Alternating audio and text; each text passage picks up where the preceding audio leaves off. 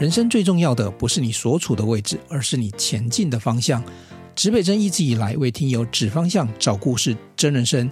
现在我们让你一起进来指北针的录音间，找到自己的方向。星空下哪一颗才是你最闪耀的北极星呢？这不是一堂课，而是一趟改变自己的声音故事旅程。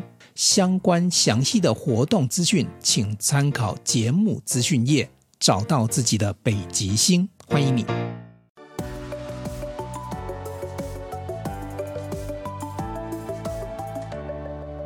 诗慧很会，超能。诗慧，你知道吗？哦、我们刚刚有在录一集节目，对不对？嗯。录的过程当中呢，就就有一位呢，这个老师呢，就默默的一直低头。我以为他在忙他的公事，结果人家是在把你的书已经看完，已经完成。我，我要掉泪，我以为他在写，在，因为他刚才有康扣来的时候，我以为他在工作，因为他今天去花莲。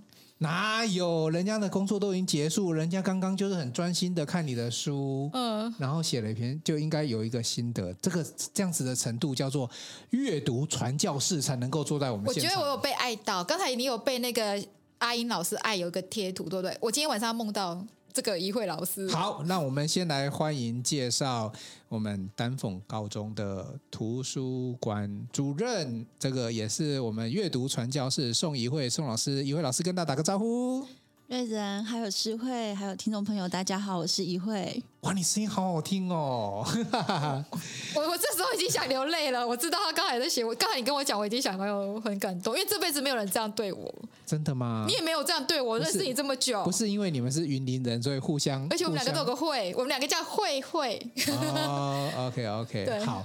今天我们访问到怡慧老师哦，因为怡慧老师其实是哎，你著作等身的嘛，可是你身高比较高啦，所以要等身要很久。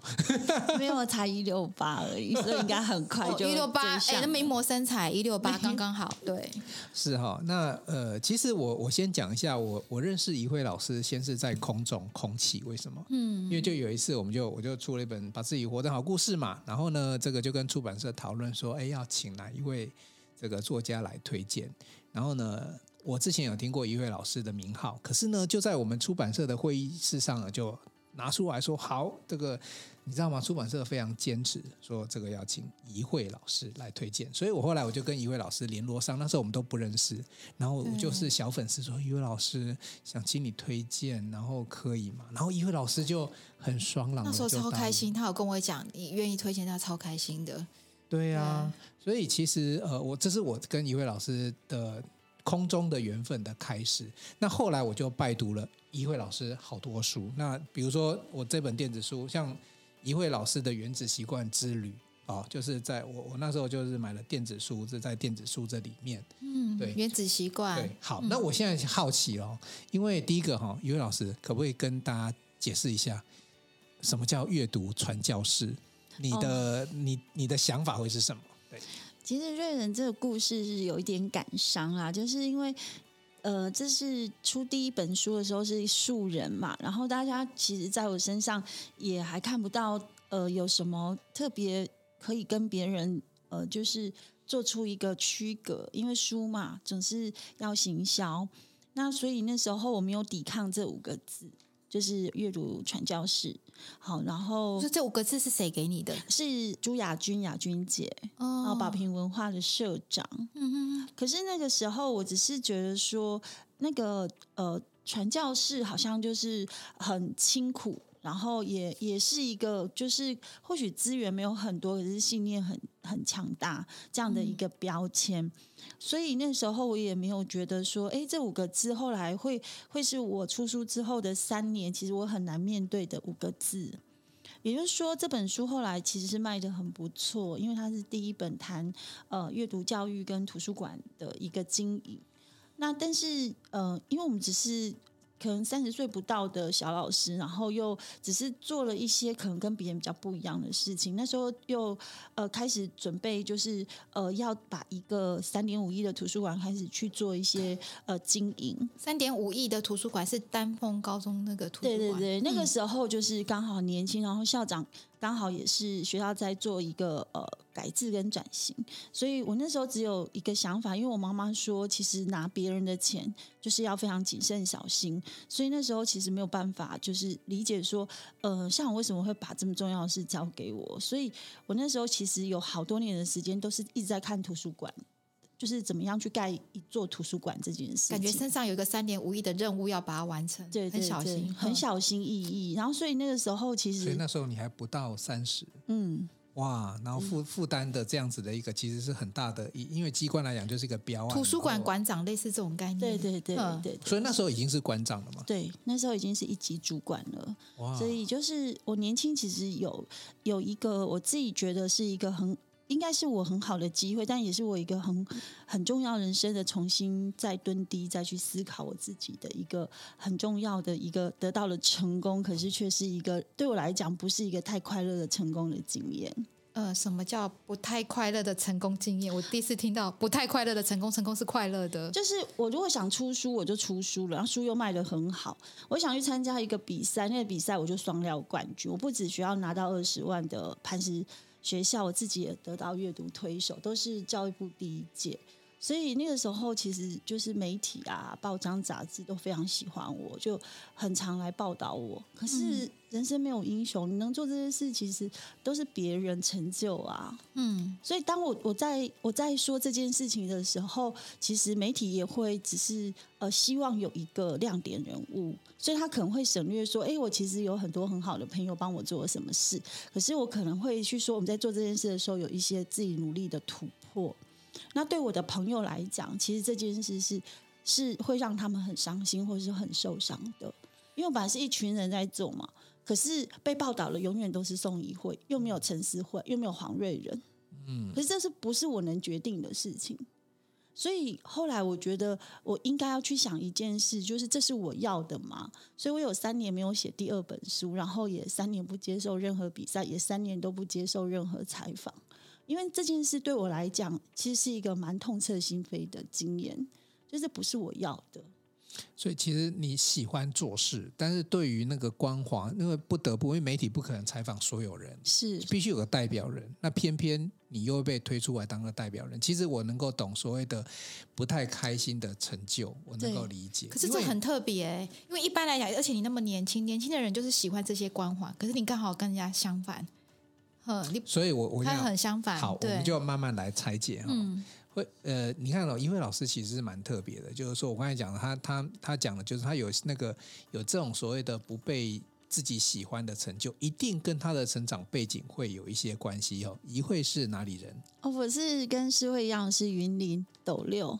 哎、哦，我生命中第一次，他跟我我们都有会，然后又同年纪，然后又都是云林斗六，然后他念的是我以前就住念在他。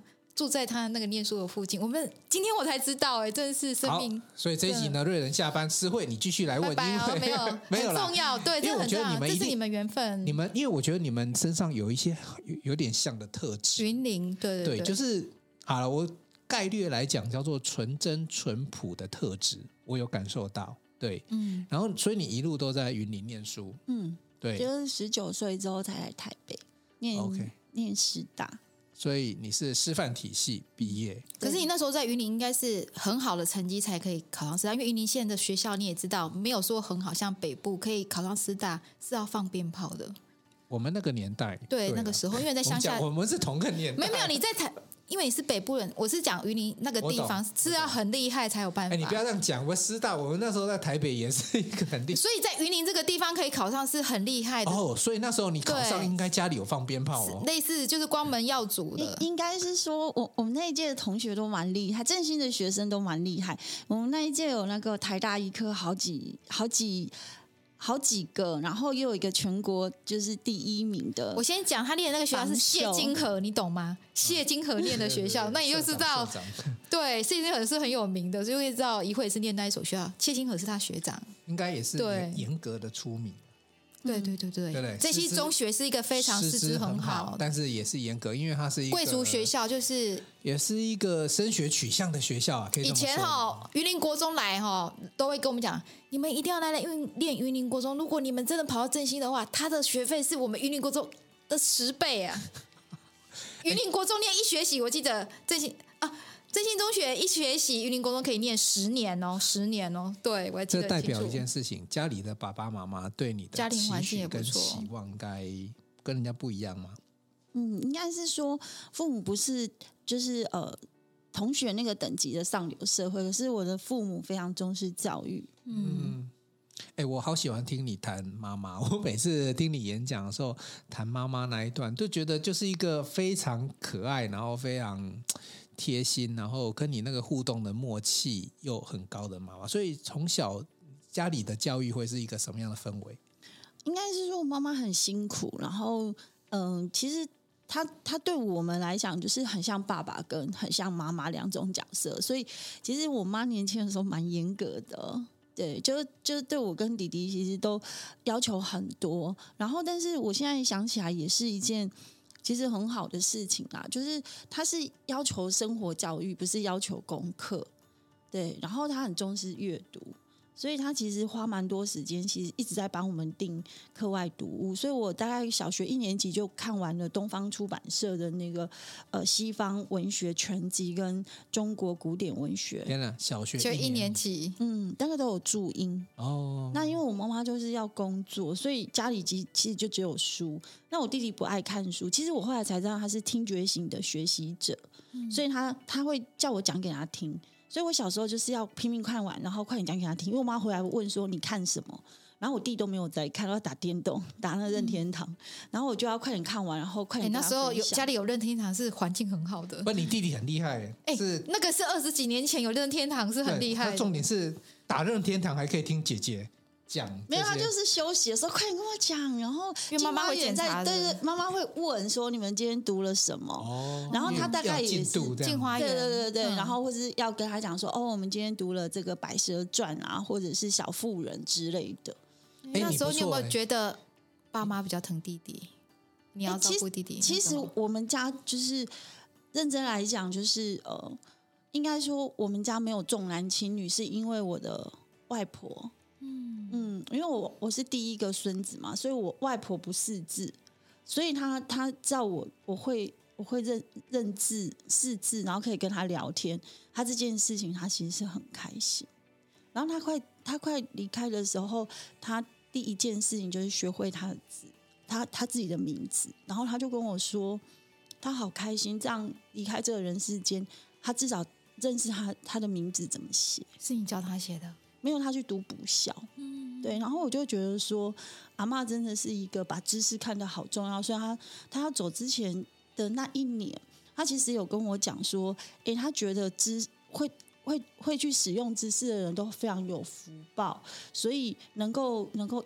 写字啊，然后可以出书啊，然后可以跟别人分享自己的想法，变成一篇文章。这可能在他们那个年代都是超级无敌的知识分子，就是对他来讲，他很尊敬。哎，所以你爸妈现在还在云林县吗？对啊，对啊，对啊。那你每出的一本书，其实因为在以迄个所在啊，只要是作家都是很很高的地位，所以也是光耀。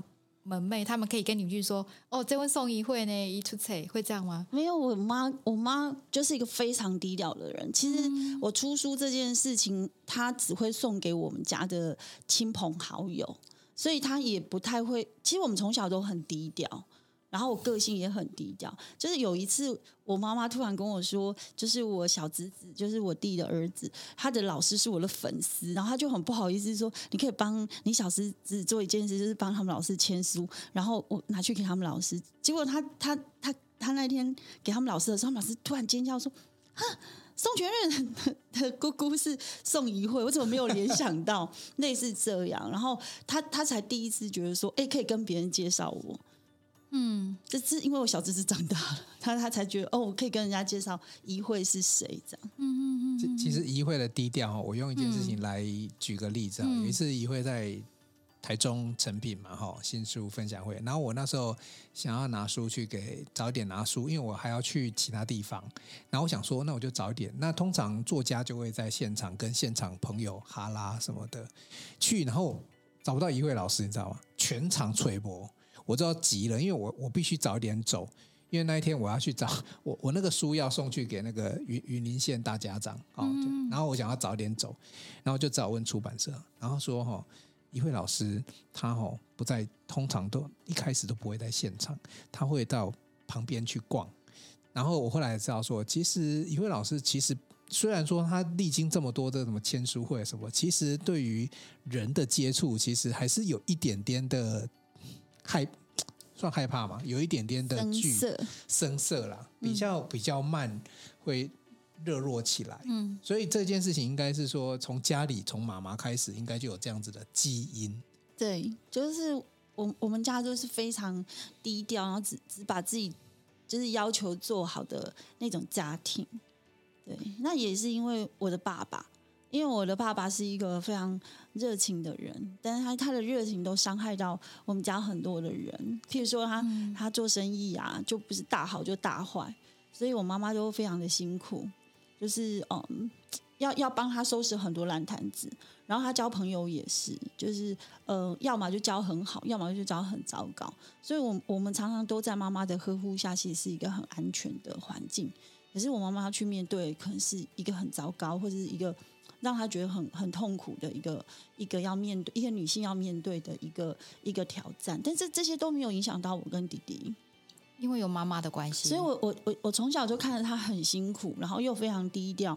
然后又在乡下地方，大家都会议论。就是我们很好的时候，朋友就很多。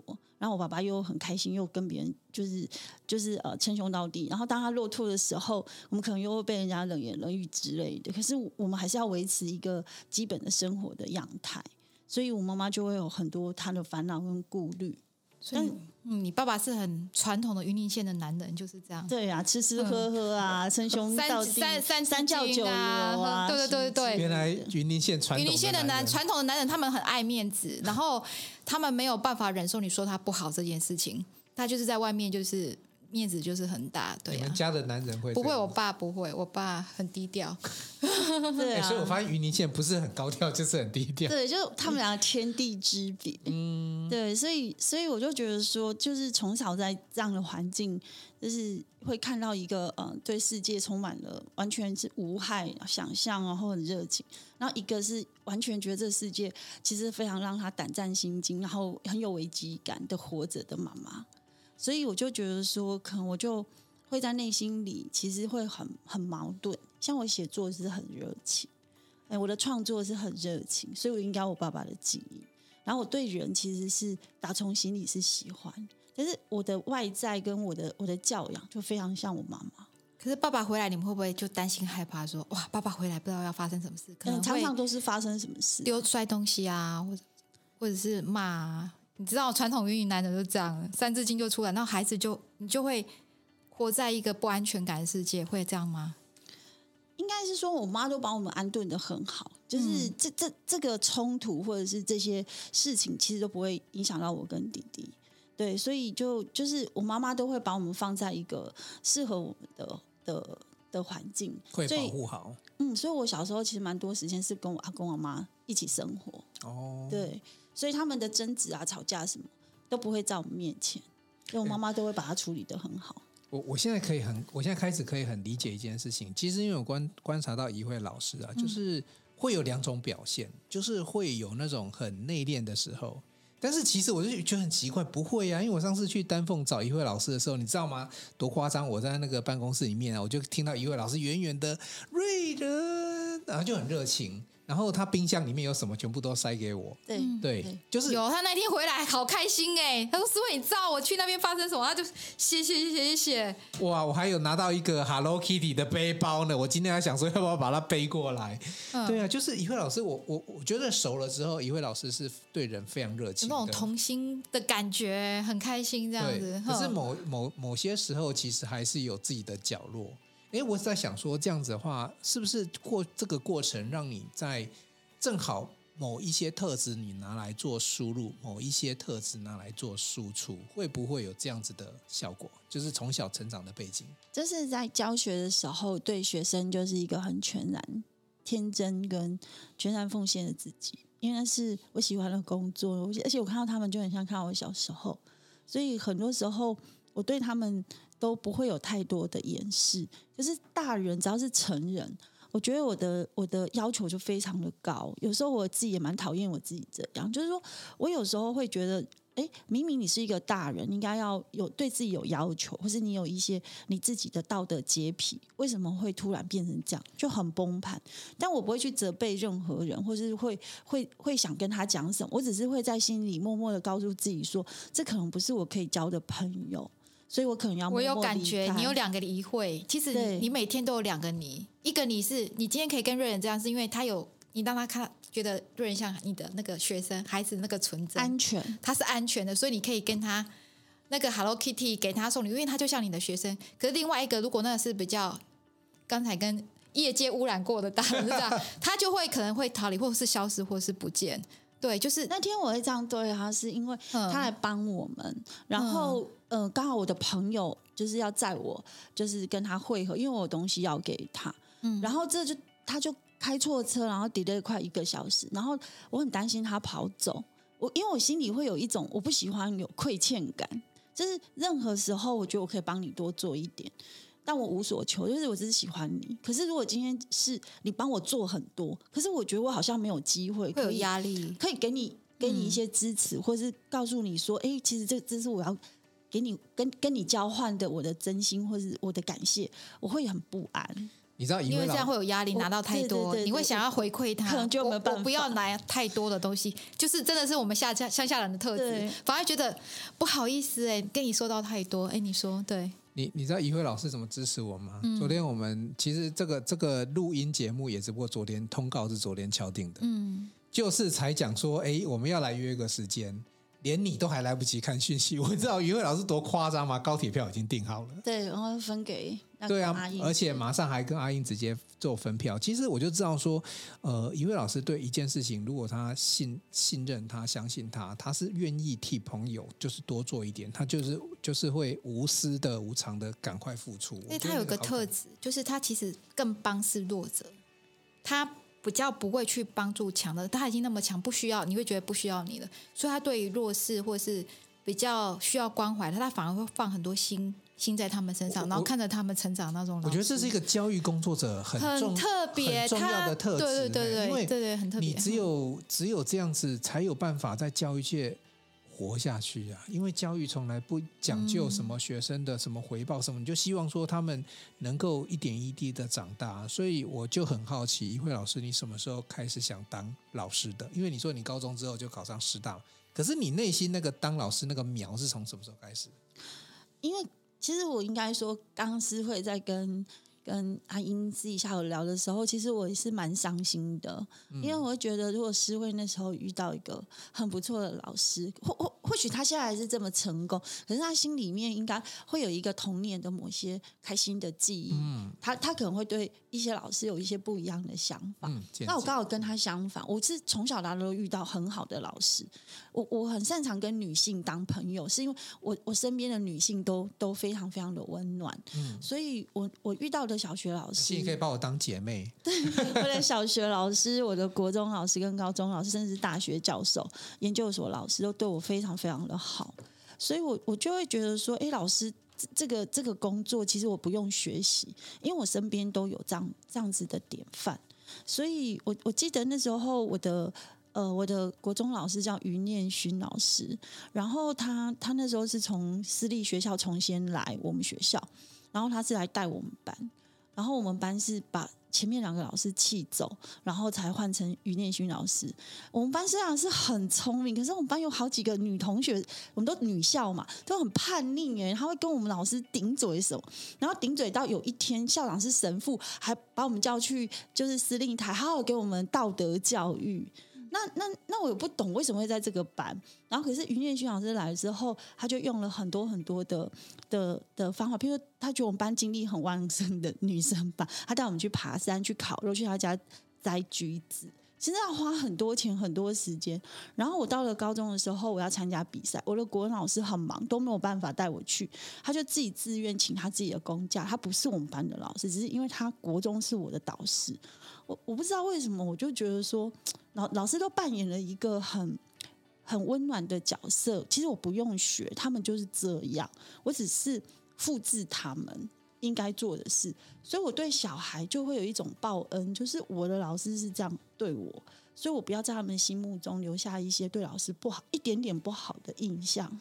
哦，难怪你对小孩是好到这样，因为你遇到很好老师，你希望你现在的学生就像你遇到那些老师一样，所以学生只要是呃任何叛逆啊，或者是顶嘴什么。我我觉得我包容性很大，因为你以前更叛逆，也没有，就是老师还是对你很好，就是那个余念心老师让你感动到，对，对，对，对，对，就是会觉得说，嗯，他们再坏都是真心的啦，因为他们讲话都是真的。嗯、可是成人世界有时候大家都讲得很好，可是也不一定是他们所想的，所以我就觉得我不太想花时间去辨识这些，所以我就去辨识一个孩子，他在跟我求救，当下他都是说真的，对，还是他在、嗯、他在愤怒。还是他在开心，我只要处理这些就好了。嗯，然后，所以我常常都都会跟爸爸妈妈劝说：你为什么要把八十年的事情就放在这三年？想要看到什么？如果他热爱学习，那现在也八八十分之三，所以他现在没有学好这件事，我很重要嘛。而且也不一定是学不好啊，就是在某些地方他可能没有那么出色。但不代表他在其他地方很不出色，嗯，但他只要渴望他自己变好，有有在学习的路上，不就好了？嗯，所以我我常常都会觉得学生在这种环境里，其实我很不安，然后心里也非常的就是替他们难过，并不是一种要逼他们变好或是什么。我常常都会跟他们说：“你已经很好了，其实你应该要觉得自己很好，你不要再去负评自己，然后他们才会觉得。”老师为什么会这样讲我们？因为他们得到这个世界太多人说他不好，可是你就变成他们安定的力量，你去说他们好，他们真的很好啊。很辛苦，譬如说考那么多科，我们那时候哪有办法？然后要做学习历程档案，然后社团要很出色，每一个学科都要很出色，还要做志工哎，连这个都要。对啊，我们那时候其实想就把书念好就好了。对啊，就各行各业都都是你只要安分守己，各行各业都很出色啊。嗯，所以我同学没有读书，也没有比我有什么样在社会上，他有什么让我感觉到说，我们小学同学会他们也都非常非常的了不起，他们在自己的行业里也都非常非常努力，所以这没有什么好比较的。我感觉她是蛮幸福的女生哎，因为在教书这一条路上，她很可以很专注，呃，你要 focus，而且你还可以在很年轻的时候呢，有个三点五亿的图书馆。因为我常常看到丹丹凤高中的图书馆很优秀，你都可以去那边演讲。可是你看有有哪几个高中像怡慧老师是用生命去经营这个图书馆？他邀请很多有名的人来，还有瑞人，然后去那边为孩子们演讲，然后让孩子们更好。所以这个他的所有的爱跟心都在这个图书馆上面，感觉上。而且怡慧老师你，你你图书馆主任应该一路就做到现在。嗯，我中间有去当教务主任。嗯，对。然后，但是你都一直在丹凤吗？对，你怎么把图书馆可以做得这么出色？因为我们我看过很多高中图书馆啊，竹北新竹有很多学校，可是没有一个图书馆像丹凤高中的图书馆是有生命力的，然后是可以让孩子们就真的去感受到每一个不同的作家。因为老师就是用生命，对，你是怎么做到？那时候你，可是你怎么那时候没有一个蓝图啊？没有人告诉你说图书馆你可以这么经营，是你自己怎么走出这一条路？怎么想到？可以用这些方法给孩子呢？其实是阅读哎、欸，其实，在国外很多的图书馆，它不是藏书，它是一个人人的家，所以在很多的那个图书馆，还是可以办婚礼的。就是大家只要把这些架子撤开，然后图书馆非常漂亮，就是他们当地的文化地标，所以他们希望在自己的图书馆办婚礼。哎，你这是从哪里读到的？就是就是国外的图书馆。对对对对，就是图。我那时候在读那个图书馆学的概论的时候，还有建筑美学，就是会会告诉我们说，其实很多时候图书馆是一个社区的延伸，所以当这个社区需要什么时候，其实图书馆都会给他们很多的支持，然后他们会办很多的活动，是来。支持社区的很多很多的这些呃住民们，所以我就想说，如果是这样，那学校图书馆不是要去支持所有的学生？所以我就会把它想成它是学生的家，在学校的家，嗯，所以他可能会有需要一些疗愈的地方，他有电影院，然后他需要很多的大量的作家来来告诉他们大师有约，就是来启迪他们各行各业，你可以怎么去想。其实你颠覆我对图书馆的想法，因为一般我们孩子或者我们以前自己学校图书馆，真的就是只有去借书。嗯，啊，老实说，我也不爱借书，嗯，不爱阅读，所以我对图书馆没有感觉，一直到他去丹凤高中说哈，还有这种高中可以找像大师啊去演讲啊，而且老师还非常有心。我们的图书馆其实最重要是因为有学生当那个阅读大使，所以他们每年可以拿三个案子来来让我们花钱去帮他们圆梦。对，说学生吗？这是什么呢？我第一次听到。譬如说他们呃那时候就是我们四二三阅读日，然后我想要做 SDGs 的布展，然后他们就。学生会就发起，然后就 I I G 就是来找各各个同学来帮我布置十十七个角落，然后他们只是要跟我申请两千块，他们就会帮我布置起来，就真的布置起来了，然后去邀请所有的人来闯关，然后做成一个闯关单，都是他们的创意。啊，然后很多很多时候，你以为说，哎，贫穷是这件事。他说，贫穷要读理财的书，解决贫穷最终极的问题是要让那个贫穷的能力创造财富，是不是很聪明？所以有时候在跟学生谈的过程中，或是在跟他们就是去思考一件事，就让他们当主人。他们他们把很多事都处理的非常非常的好。所以我就是用一种，呃，我给他资源，我给他机会，我给他一个管，然后请你们走进来。让他变得更好，我是用这种心情在。所以很多人去图书馆借书喽，听你这样。对啊，他们他们借的书其实有的时候借最多是情感教育，所以我们需要很多情感教育的书。我今天才知道哎、欸，你知道丹凤图书馆我这长什么样？我还没对你那时候感觉是什么？我，我，我觉得我我第一个我非常认同一件事情，就是图书馆不是馆，它是人。因为那时候学生还跑去跟你跟你讨论，他说他们会很认真把我们里面的所有人当做是他生命的朋友。我，我就是要讲这件事情。第一个，我那时候进去的时候，我觉得 一位老师的那个 同事们啊，都非常的友善。对，因为我就去那边吃了一个便当，说：“哎，导演来吃便当，这样很人人情味。”然后我进去的时候啊，就有一个学生一开始就坐在图书馆办公室里面。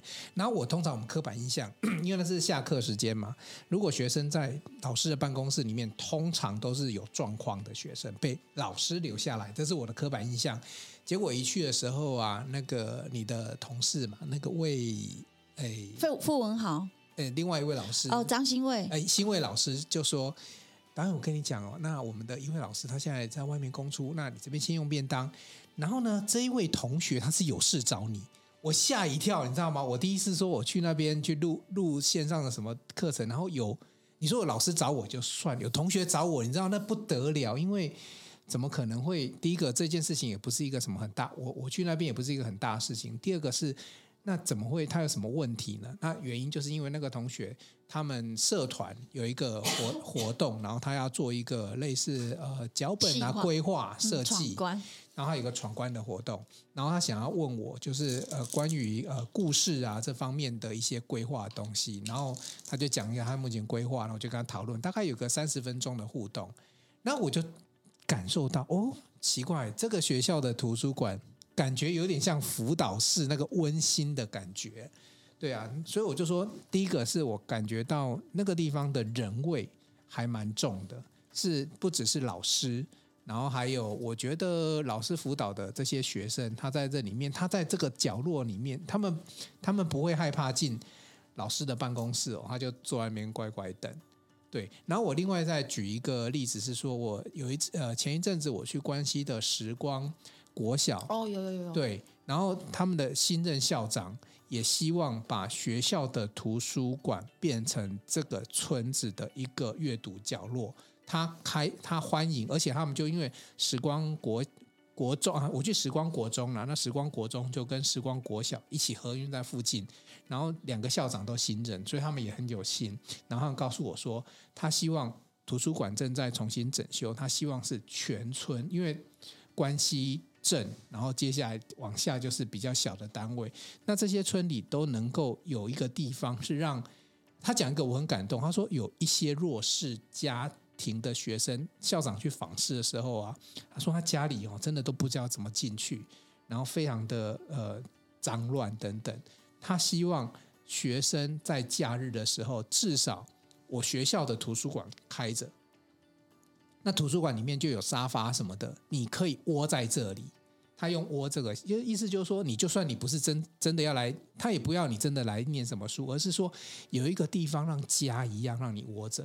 所以老师就开始想办法启动假日如何让学校，因为都是公立学校，就是平常不上班的，如何让假日可以启动个让学生，不管你是不是弱势，反正你有一个地方跟爸妈吵架了，家庭感情不好了，有个地方有点像张老师的感觉哈，就是社区共读站的概念。对对对对，就是那个社区共读站。其实我真的觉得这件事情就会让小朋友，就是会有一个至少我有一个在家以外，像大人家以外的第三空间叫星巴克嘛。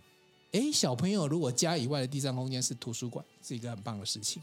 而且我刚才我们在吃便当的时候，吃饭的时候，一位老师，你刚才讲一个让我很感动的事，就是我以为你去花莲是演讲，因为他很有名，一位老师很有名。我想说，你可能寒假就赶快趁寒假到处去演讲。结果他说他不是，哎，他就是一个国小几个小朋友，然后你教他们作文、国文这件事，这大概就是国中的文艺营，嗯，啊，就是资源比较少，然后去教写作。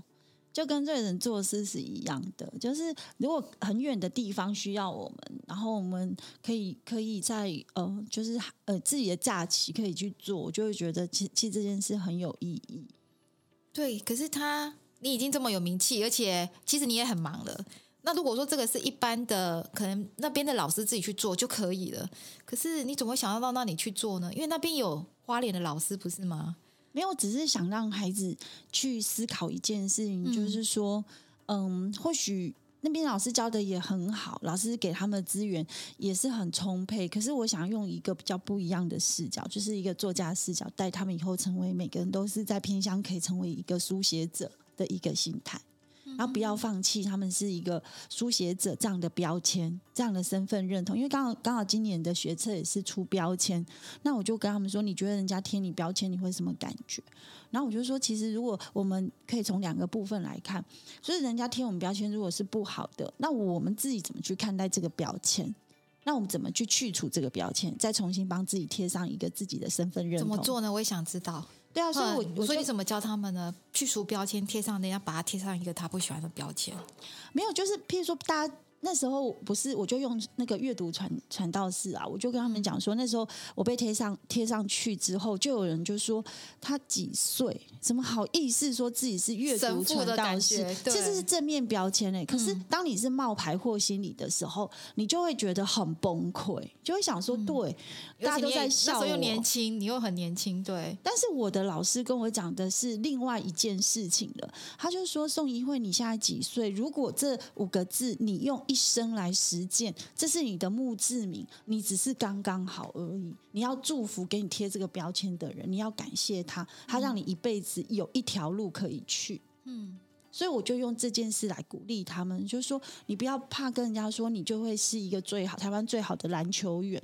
你只要说了，你就有可能一生去追寻这个梦想，即便没有达成，可是你也是把它当做你生命一个非常闪耀的标签，你把它贴上去，你就会为这件事负责。嗯。我真的很感动，有有感觉，对，就觉得他就是要为阅读这件事负责，因为你是个阅读传教士，所以你就一直在把阅读的力量带给孩子，然后也把这人带到他的丹凤图书馆。其实，一位老师刚才讲说，他去去谢谢那个帮他贴标签，因为当初一开始可能好评的，因为一开始可能你不喜欢，就像说你不喜欢那个那个成功跟光环，可是有时候成功跟光环可以。帮助你实现一个你原本想做的事情，你就借力使力，你就搭着那个翅膀再往前飞一阵子。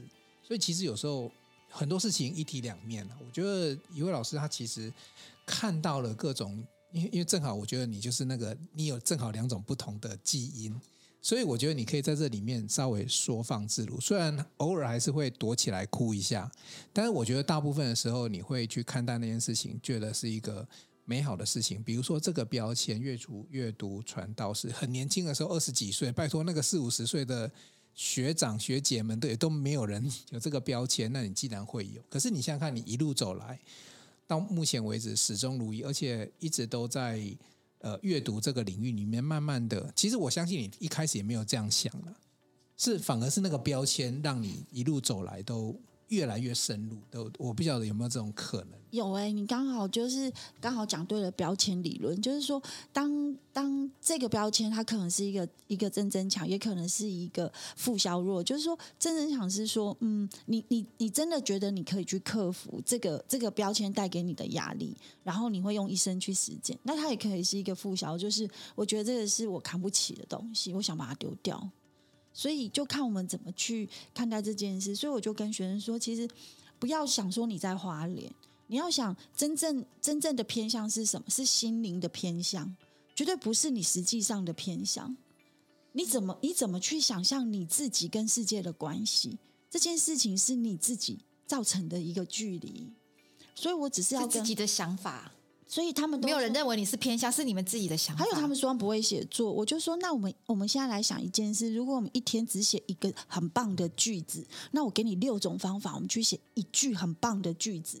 然后六种方法，你只要找一种你觉得你你可以你可以接受。譬如说，我们做一个反差的句子，诶，最省钱的呃最赚钱的方法是省钱吗？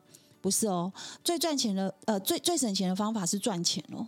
你反而逆思维哦。你刚才说六个方法是什么方法？我不懂。就是你教学生，就是一个句子做六个不同的方法。哎，譬如说，嗯、譬如说，我们如果今天要要找找学生说，我们要好好的练习一个句子，你才会有一个很好的一个一个写作的金句。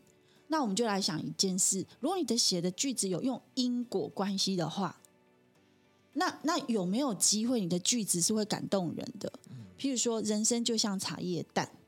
嗯，有裂缝才会入味。嗯，哎，今天现场就有茶叶蛋啊，嗯、所以这是一个很好的想象的切入点。对，嗯，啊，为什么？因为有了这个裂痕，人有了挫折，你就会变得很不一样，你就会有对味。今天不是一笔入魂呢，就一句入魂，一句话我就已经有感觉。还有，你可以用押韵。对，对，人生，人生，人生啊，常常都是这样，就是命运不会给你如果，只会给你结果。人生没有如果啊！如果当时我讲没有，他只有结果，他没有办法再过一次。命运不会，他他只会给你结果，不会给你如果。人生都是直播，对，所以你不用去背名言警句，你反而是要好好的去想，你人生有没有今天有特别什么体会？那你用这六种句型去把它造一个句子就好，那就是你十三岁可以写最好的东西。你看哦，像这样子的方式啊，在台北是这样教，在花莲这样教。搞不好你有机会去吉备国中，也是这样子教。三百六十五天，你是不是就可以出书？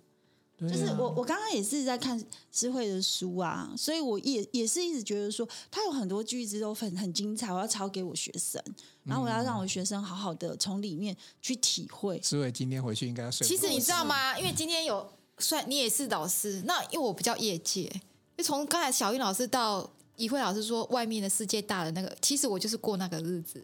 所以当我在跟你们采访的时候，我就觉得哇，好干净的人，因为我过了二十几年是那种业务，然后去外面打拼抢订单啊，然后尔虞我诈。我没有说我我是个尔虞我诈的，因为我其实有鱼鳞线的那个单纯，所以我觉得我还蛮幸福，会遇到贵人。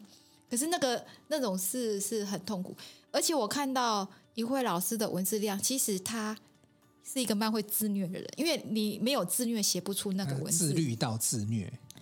你的自，律那个什么叫做呃自律没有天花板，坐在电脑面前可以一次做三四个小时。他的心上的自虐哈的程度是超过任何人，要不然写不出那个力量。对，哎，我现在老实讲啊，比如说最近才更、嗯、才刚放寒假，所有的老师都想说啊，放寒假了，我想宅在家里有吗？看个影集也可以。不是，那一位老师已经开始东跑西跑了。你看他早上他有一种特质，就是你那个转念的力量很大。就是不管是有任何的事情发生，你就是有办法变成你要的那个样子。你你那个书里面也是这样这样的一种特质哎，因为它里面有说，当你没有贵人的时候，你就你就你自己就是你自己的贵人。嗯、那所以你没办法，你找不到人帮忙，不要抱怨，你自己都不帮你自己了。对呀、嗯，那谁要帮你？所以我在做任何事情，我没有想要。我跟你讲，我我觉得我们两个很打动我。我们两个有个特质，我这样跟你聊，我们的特质是。我们在做任何事情不会想去靠谁，因为我觉得靠谁那个岛，我不想被控制，所以我会先把自己的翅膀长硬。就是说，就算我现在再怎么苦，我先把自己的翅膀练起来，可以帮助到别人。所以我做任何事是要求自己先很厉害。然后如果你比较弱，我我不会看不起，我会觉得啊，我喜欢弱的人是会。然后我我如果可以帮到你，哎，表示我很开心可以做这件事。我觉得你有这个特质，不想靠别人，反正把自己先把翅膀练到最硬。因为我觉得一直就一开始在讲那个标签这件事情，我觉得这件事情真的对一慧老师影响至深啊！因为当初就是想要，既然标签摆不脱了，我就证明嘿我就是可以。他翅膀很硬，你知道吗？他现在有多硬？你跟他讲什么，其实就算伤到他的心，他也不会 care 你，他就回到他的世界，然后做他自己的主人。然后他他还可以这样变得更强大，因为他证明他跟他不一样，他很厉害。在文字的世界里面，他是第一名，没有人可以赢过他的。而而且你看啊，他就是一位老师是两条路并进嘛，因为你同时也是要教学，你平常是教国文，对语文，语文嘛，哈，对啊，就是他还是有教学任务，他用文字去打败任何人，然后对啊，对，然后又又又有这个行政任务，就图书馆主任哈，一级主管。哎，我很佩服你哎，我有佩服你，意思是我管你这个世界多残酷怎么样，我可以在我文字的世界打败任何人，妖魔鬼怪，这不是每一个人可以做到的。我跟你讲，一会你你你知道一会老师出几，我是没看过，不好意思，我用听的，跟跟他讲话的感觉。他有那一股力，这样子。一一位老师总共目前是几本？十三本，十十三十三本嘛，对对对。然后刚才诗慧讲的是用书打怪那本书，那我知道他有出十三本书。我说我已经听了他十几。然后一笔入魂的前一本是《原子习惯实践之旅》嘛，吼。然后我知道大家很喜欢怡慧老师，因为周边很多朋友，包含玉露老师，超爱你们的哈。这原因是什么？因为是老师很会，前面有几本。比较浅，我们还来不及去完全 catch 到那些著作。其实有在谈，比如说在谈中文的世界，用比较生活化。你可不可以跟大家也讲一下这十三本书大致上是什么样类型？嗯，其实也可以跟瑞仁跟诗慧讲，我都是用写完这本书以后就不会再出这一类的书了。我是受村上春树影响很大，就是说，嗯、如果你这一生只有这本书，你会怎么写？哦。其实你要用书跟一会打那个人找死，我看到的是这样，因为，呃，我跟你真心的啊，因为他就是我一无所有也没关系啊，我身上没有没有那种负负担啊，那些都没有，反正我就用书跟你打，用文字跟你打，所以想用文字跟书跟他挑战的人，那是找死，就是这样而已。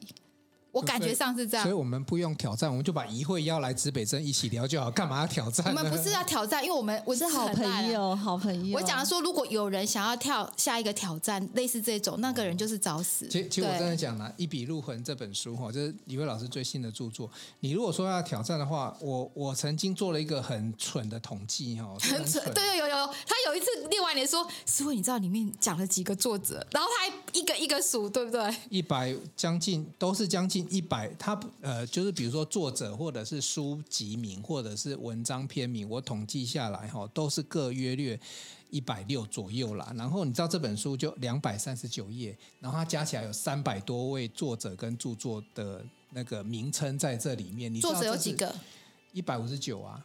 然后我我我是听啊，我不知道讲，我听他，你好像讲过一百八十四，我还是我错了。你是不是有在被访问的时候说里面有一百八十四个人？用用书托鲁好像是。呃，一百对一百一百九十六，然后到了用书打怪之后变成两百三十几。哦，好好好。对，其实这个是大量呃一位老师大量输入之后，再做整理之后输出的一个结果了。所以我觉得任何人哦，如果说要写的时候，比如说你就算去列这个参考资料哈，都很难去做到这本书。所以真的，老师你用生命去写这本书。那所以你下一本就不会是这样子类型的书。嗯嗯，等一下我们可以讨论一笔入魂，下一集讨论一笔入魂。对，因为我我我们接下来我们大概就了解知道说哈，这个一慧老师是一个力量，他是在黑暗世界力量非常强大的人。我觉得光明世界是另外一种世界，太多人要光明世界，可是他不跟人家去抢光明世界，他抢到他自己的黑暗世界，然后把自己变很强大，把他的黑暗世界变光明。他是一个这样的人。对，诗慧今天形容很不错。哎，你果然你这样子也一句入魂哈。因为他跟我骨子有留着有某种类似的血液，有感觉，我有感觉到。好，所以其实这样子，其实那个那个不能叫黑暗啊，应该讲说一般人的世界，一般人就会遇到各种奇奇怪怪的事情。那我们都是落落在地面上的呃 的平凡人，但是有一位老师是位精灵帮我们点一下点一下。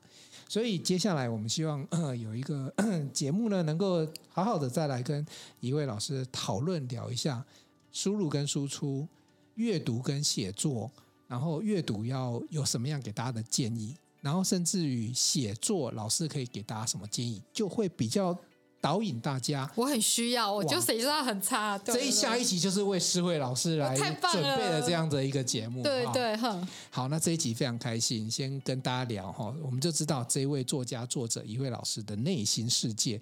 然后接下来我们要跟老师好好的淘宝啦，哎，来看看阅读写作可以带给我们什么样的知识跟资讯。谢谢，爱你哦，拜拜，拜拜。想与故事超人聊聊天吗？除了网络平台上面的留言，故事超人也欢迎你透过复古复刻的方式写信给我哦。来信请寄到新竹县竹北市高铁东二路六号五楼，指北针故事超人黄瑞仁收。收到来信之后呢，我会找时间在节目中回复你的留言，也非常期待你的来信哦。